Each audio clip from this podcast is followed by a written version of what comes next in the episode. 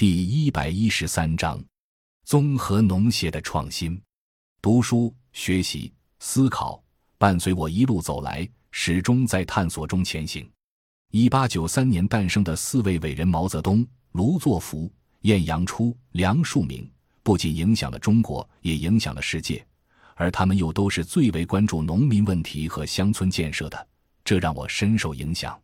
从二十世纪二三十年代的乡村建设运动到中华人民共和国成立后的合作化、人民公社集体化，再到二十一世纪迎来的新乡村建设运动，建设社会主义新农村，从中国本土化的经验积累到日本、韩国、中国台湾综合农协的发展，从合作经济到生态农业。探索出一条本土化的发展道路，激励着我始终如一地学习、思考和实践。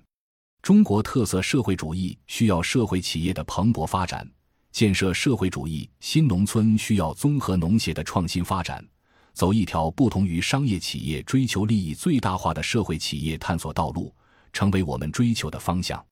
二零一一年，在龙化北荣牛业合作社。承德北荣生态农业公司发起下，成立了龙化县综合农协，明确了走本土化综合农协道路、构建社会企业的目标。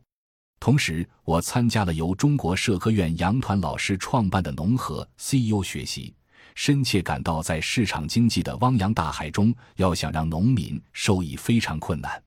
需要政府主导、农民主体、农协引领、农社组织、农企推动。城乡互助，整合各方资源，走出一条社会企业道路，才能带动农民增收。喝水不忘挖井人，先富不忘乡亲们。在农村创办经济发展合作社，带领父老乡亲们走共同富裕的道路，多年来一直是萦绕在我心头的情愫。我一直怀揣着回到家乡搞新乡村建设事业的梦想，发动农民，组织群众。通过合作社采用认购牛股的模式，以建设的养殖园区为基础，合作社组织社员集中托管饲养，既增加了规模化效益，又集中处理了粪便，改善了农村环境。我们有国家首席肉牛专家曹滨海的指导，多次邀请养牛专家和技术人员来合作社讲课，加上多年的肉牛养殖，使合作社团队积累了丰富的养殖经验。使我们得到了社员们的信赖。我们县通过正引起互保模式推动扶贫攻坚，带动贫困户脱贫致富，成为推动脱贫攻坚的全国典型，得到了新华社、人民日报的广泛宣传。我们也贡献了一份力量，